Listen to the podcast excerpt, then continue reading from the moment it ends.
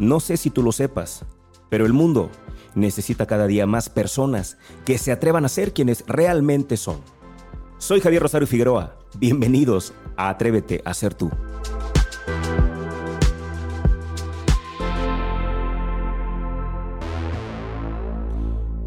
Decidí hacer un programa especial esta mañana. Gracias por estar conmigo. Bienvenido a Atrévete a ser tú. Bienvenido y bienvenida. Bienvenidos todos a Atrévete a ser tú. Quiero recordar siempre lo que nosotros buscamos con este programa, lo que buscamos con este podcast, lo que buscamos con cada episodio. ¿A quién le hablamos en Atrévete a ser tú? Lo que nosotros buscamos es a todas aquellas personas que de pronto sienten como que no encajan, porque a lo mejor no cumplen con los estereotipos que la sociedad está imponiendo que alguien impone. Y de pronto hay gente que se siente pequeña, se siente incómoda, se siente un poco mal, porque no visten de cierta forma, porque no conducen el auto que deberían conducir según quién sabe quién, pero están ahí los estándares. Y de pronto hay mucha gente que se siente así.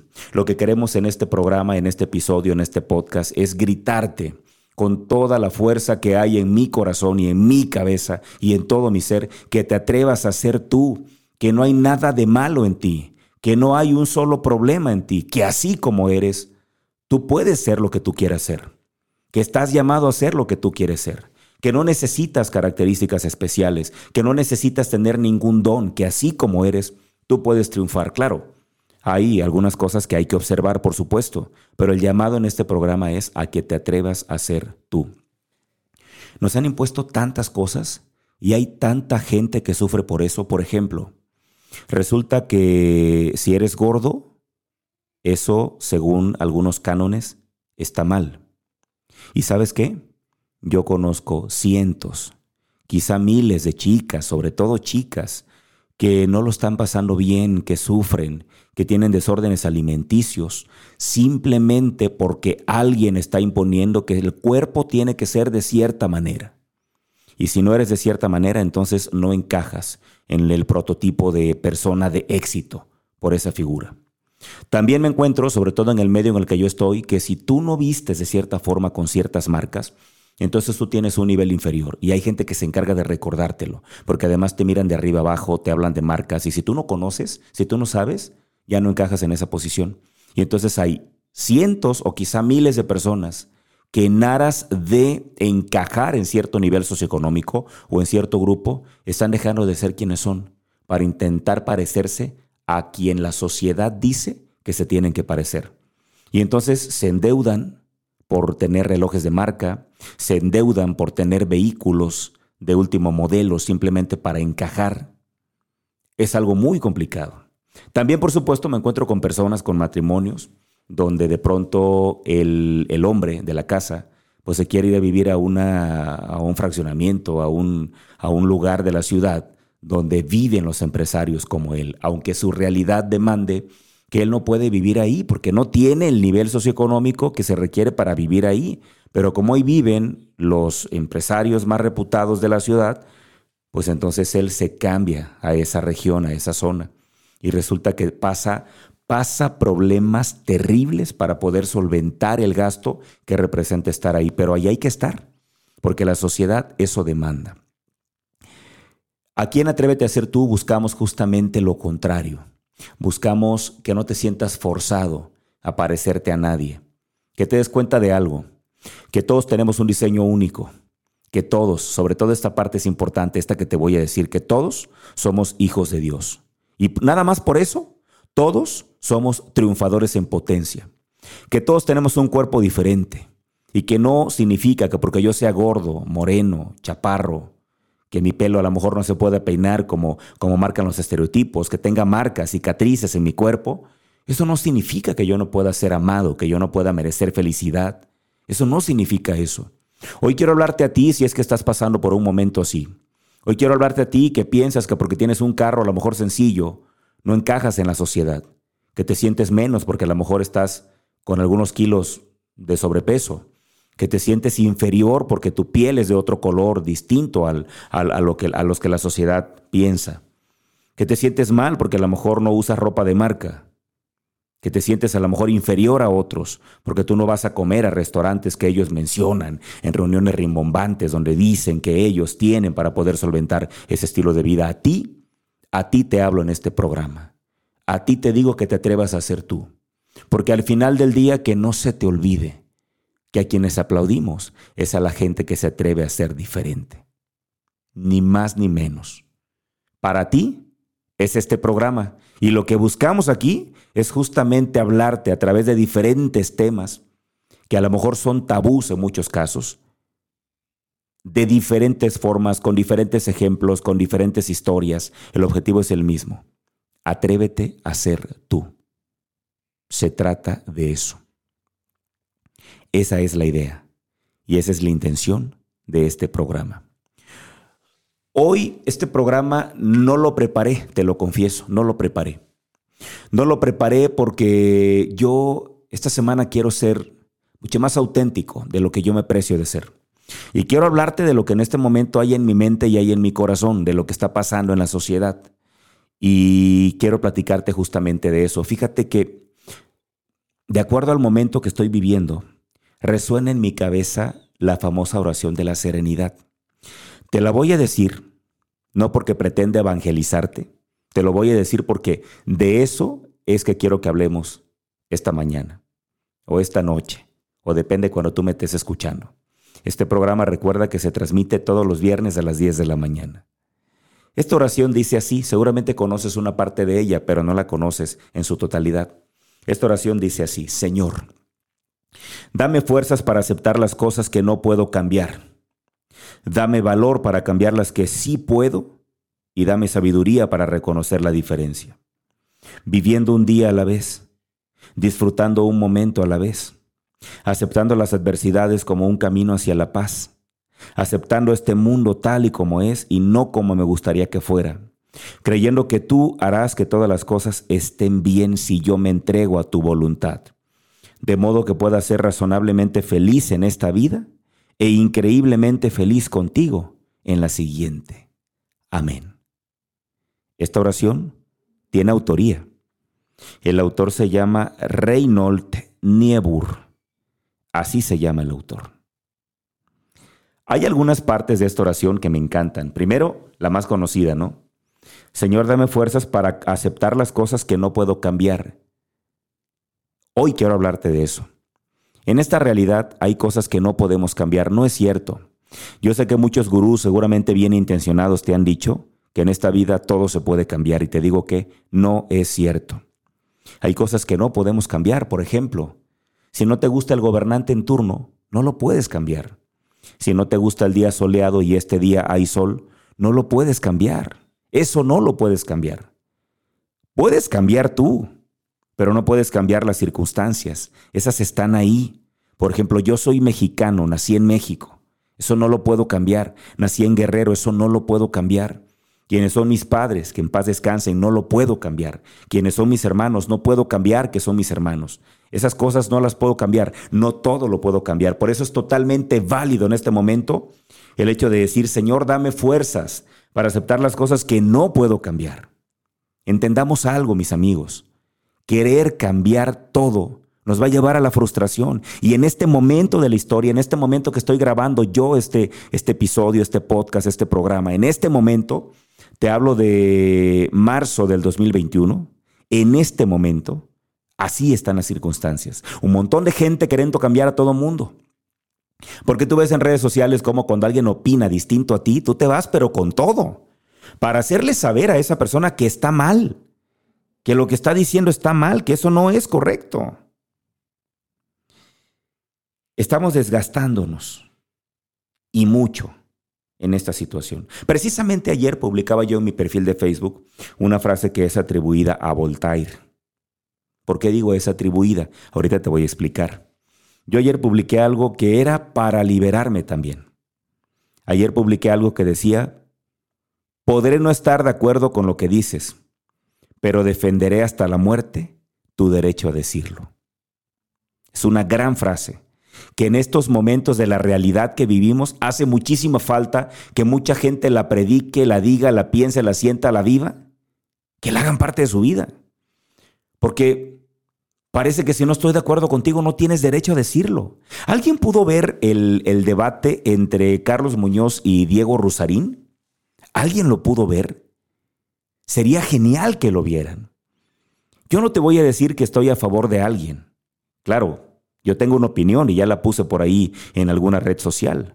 Eso es lo que yo opino. Pero más allá de lo que yo opino, yo celebro que ambos hayan opinado y hayan hablado. Puedo no estar de acuerdo con lo que cada uno diga, pero siempre me gustará que haya un debate de ideas. Esa noche, en ese debate, se confrontaron dos posturas totalmente opuestas.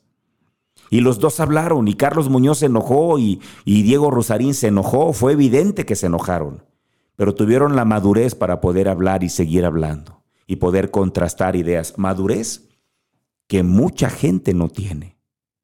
Por eso esta frase viene muy a bien en estos momentos. Podré no estar de acuerdo con lo que dices, pero defenderé hasta la muerte tu derecho a decirlo. Hubo un momento del debate que Carlos Muñoz le dijo a Diego Rosarín, yo creo que a ti deberían censurarte y que no deberían dejar que tú des esos mensajes tan negativos que tú das. Sé que a Carlos Muñoz le ganó el apasionamiento, como me gana a mí a veces cuando veo personas que desde mi punto de vista no deberían publicar lo que publican pero de pronto me acuerdo de esta frase atribuida a Voltaire. Podré no estar de acuerdo con lo que dices, pero voy a defender hasta la muerte tu derecho a decirlo.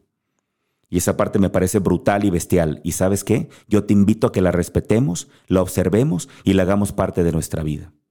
Esta frase en realidad nunca la dijo Voltaire, nunca, sino que la utilizó la biógrafa británica de, ese autor, Evelyn Beatriz Hall, en el libro Los amigos de Voltaire que se publicó en 1906. La autora británica, que firmó con el seudónimo de Stephen Talentire, recreó una falsa conversación con lo que pretendía mostrar las bases del talante y las ideas progresistas y liberales de este ilustrado francés. Entonces, esta frase no la dijo Voltaire, pero ¿sabes qué? Es excelente la frase. Se la atribuye a él por eso yo ayer que la publiqué puse que era de Voltaire, porque ya es una, una cuestión de, pues ya se quedó así que es de él. Pero también al mismo tiempo agregué la explicación para que la gente supiera la realidad, ¿no? Quédate con esto. De eso trata este episodio, de esto trata. Podré no estar de acuerdo con lo que dices, pero defenderé hasta la muerte tu derecho a decirlo. Y con esto cobra sentido la frase que dice, Señor, dame fuerzas para aceptar las cosas que no puedo cambiar. Y luego viene otra parte muy bonita. Dice valor para cambiar las que sí puedo, porque ¿sabes qué? Hay cosas que sí podemos cambiar. ¿Y sabes qué es lo que sí podemos cambiar y no nos fijamos en eso? Lo único que verdaderamente tú y yo podemos cambiar es a nosotros mismos. Lo único que yo puedo cambiar es a mí. Lo único que tú puedes cambiar es a ti. Lo único que realmente está bajo, bajo tu control eres tú mismo. Y entonces cuando no entendemos eso nos frustramos. Y qué bueno que le digamos a Dios, Señor, dame por favor valor para cambiar lo que sí puedo. ¿Qué sí puedo cambiar yo? Dame valor, Señor, entonces, para cambiarme a mí. Dame las agallas, dame los huevos, dame la fuerza para cambiarme yo. Digo, aquí Reynolds fue muy elegante. Y él dijo, Señor, dame el valor para cambiar lo que sí puedo. Yo te diría, Señor, dame los huevos, dame la fuerza para cambiarme a mí porque eso es lo que yo sí puedo cambiar. ¿Cuándo empieza la frustración? ¿Cuál es el camino a la frustración? La frustración empieza cuando yo pretendo cambiar a los demás. No me gusta cómo es mi mamá y yo la quiero cambiar. No me gusta cómo es mi pareja y yo la quiero cambiar. Cómo son mis amigos y yo los quiero cambiar. Quiero cambiar el mundo, pero no me doy cuenta que me debo cambiar a mí. Hay una historia maravillosa a este respecto de un monje anglicano cuya tumba está en alguna parte del mundo.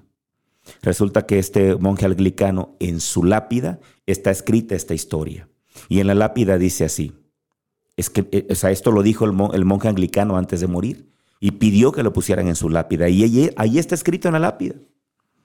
En esta lápida dice, en la tumba de este monje dice, cuando yo era joven, yo quería cambiar el mundo. Entonces viajé por diferentes partes del mundo, hablé con diferentes personas de diferentes países, pero con el paso del tiempo me di cuenta que era muy cansado querer cambiar a todo el mundo y que era muy complicado y que el mundo no cambiaría. Entonces, decidí cambiar primero a mi país. Y me regresé a mi país y viajé por diferentes partes de mi país, fui a diferentes estados, a diferentes provincias, hablé con toda la gente, los entusiasmé, los motivé, pero con mucho pesar me di cuenta que mi país tampoco cambiaría. Comencé a frustrarme y entonces me di cuenta que tenía que ir primero con la gente de mi estado, claro, era mi gente, mi tierra, mi raza, mi sangre. ¿Cómo ellos no van a cambiar? Y entonces regresé a mi estado y viajé por cada rincón de mi estado. Tardé varios años haciéndolo. Hablé con cuanta gente pude e intenté que ellos cambiaran. Con mucha tristeza me di cuenta que ellos tampoco cambiaron. Así, llegué a pensar que los de mi barrio sí cambiarían. Y entonces llegué a mi barrio, a mi colonia, ahí donde me conocían, ahí donde estaban mis amigos, la gente que yo más quiero, mis vecinos. Los reuní y hablé con ellos y les dije lo importante que era cambiar. Con tristeza me di cuenta que ellos no cambiarían. Entonces dije, claro, es que me equivoqué, voy a empezar por casa. Mi familia, ellos sí me van a ayudar a hacer este cambio que yo deseo. Y hablé con papá, con mamá, con mis hermanos, los reuní, los impulsé, los entusiasmé. Con profundo dolor me di cuenta que ellos tampoco cambiaban. Y entonces, cuando yo ya era viejo, y estando ya en mi lecho de muerte, me di cuenta del gran error que nunca vi. Me di cuenta de que si me hubiera cambiado primero a mí mismo, con mi ejemplo y mi tenacidad, con mi ejemplo de cambio hubiera podido impulsar a mi familia. Mi familia hubiera impulsado a mi barrio, mi barrio a mi estado, mi estado a mi país y mi país al mundo. Pero hoy me estoy muriendo y ya no me queda tiempo. ¿Te das cuenta? primero yo. Yo no puedo cambiar la opinión de una persona en redes sociales, pero puedo cambiarme yo. Puedo dejar de verlo y dejar de enojarme. ¿Me explico? Yo no puedo cambiar la programación en la televisión, que mucha gente, sobre todo los, los intelectuales, piensan que es basura todo. No puedo cambiar eso, pero sí puedo cambiarme a mí. Yo no puedo cambiar la opinión de alguien que está a lo mejor hablando en un video y me enojo y me frustro y le escribo y le di y se la rayo. No lo puedo cambiar, pero siempre puedo cambiarme a mí. Que esa parte no se te olvide. Hay otra parte, otra parte que me encanta de la oración.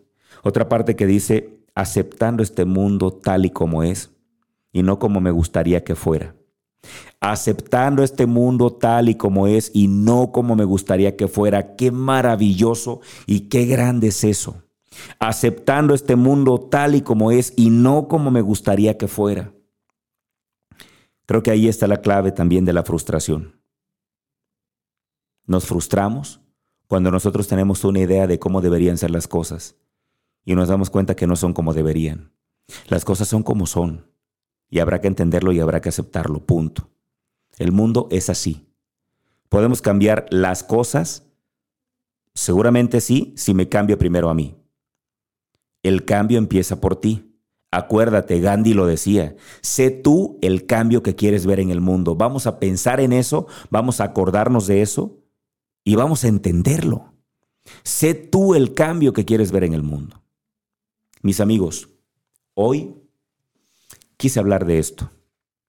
No es un tema preparado, es un tema que está en mi corazón, es un tema que está en mi mente, porque yo estoy observando la intolerancia tan grande que hay en todos los ámbitos, no solamente en redes sociales, eso es lo más visible, porque hoy la gran mayoría estamos en redes sociales. Antes, antes se decía que para escapar de la realidad tenías que fugarte un rato en redes sociales. Hoy, para escapar de las redes sociales tienes que fugarte un momento a la realidad.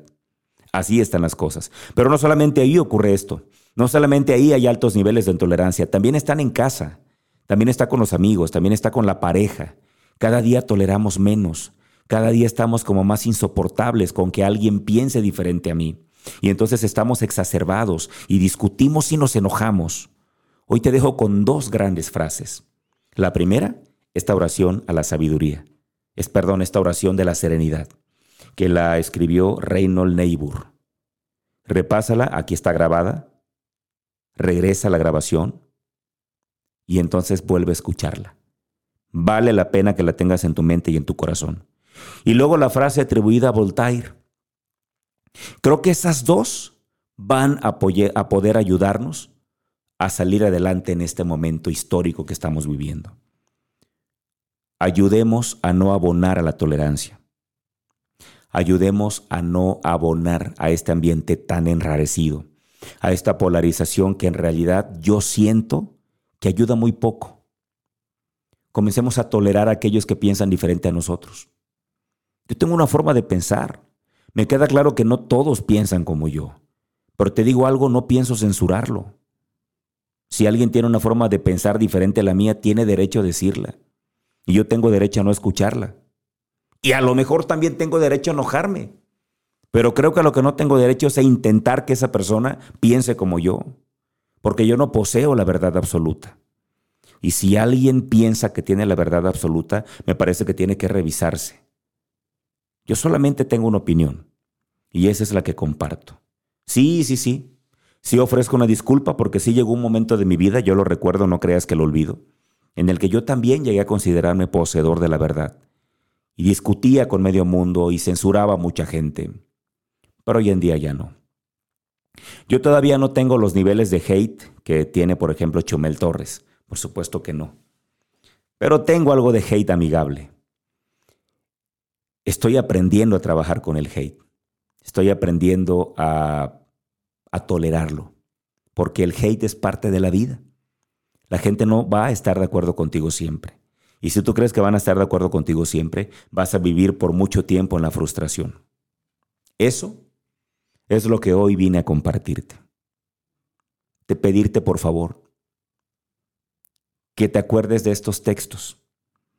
Pide fuerzas para aceptar lo que no puedes cambiar. Pide valor para cambiarte a ti, porque siempre es lo que podemos cambiar. Y acuérdate de Voltaire. Puedo no estar de acuerdo con lo que digas, pero voy a defender tu derecho a decirlo. Con eso, vamos a abonar este ambiente tan enrarecido. Con eso, estoy seguro que daremos un paso gigantesco hacia un ambiente tolerante, donde todos quepamos, donde todos podamos hablar, donde todos podamos discutir y donde todos, con esa postura de madurez, podamos generar acuerdos. Gracias por acompañarme. Si este episodio de alguna u otra manera te ayudó, te hizo sentido, ayúdame a compartirlo. Ayúdame a llegar cada vez a más personas. Yo te dejo hoy la antorcha a ti. Ahora sé tú el portador de esta luz y sé tú el agente de cambio. Mientras tanto, que Dios nos sostenga en la palma de su mano. Hasta pronto.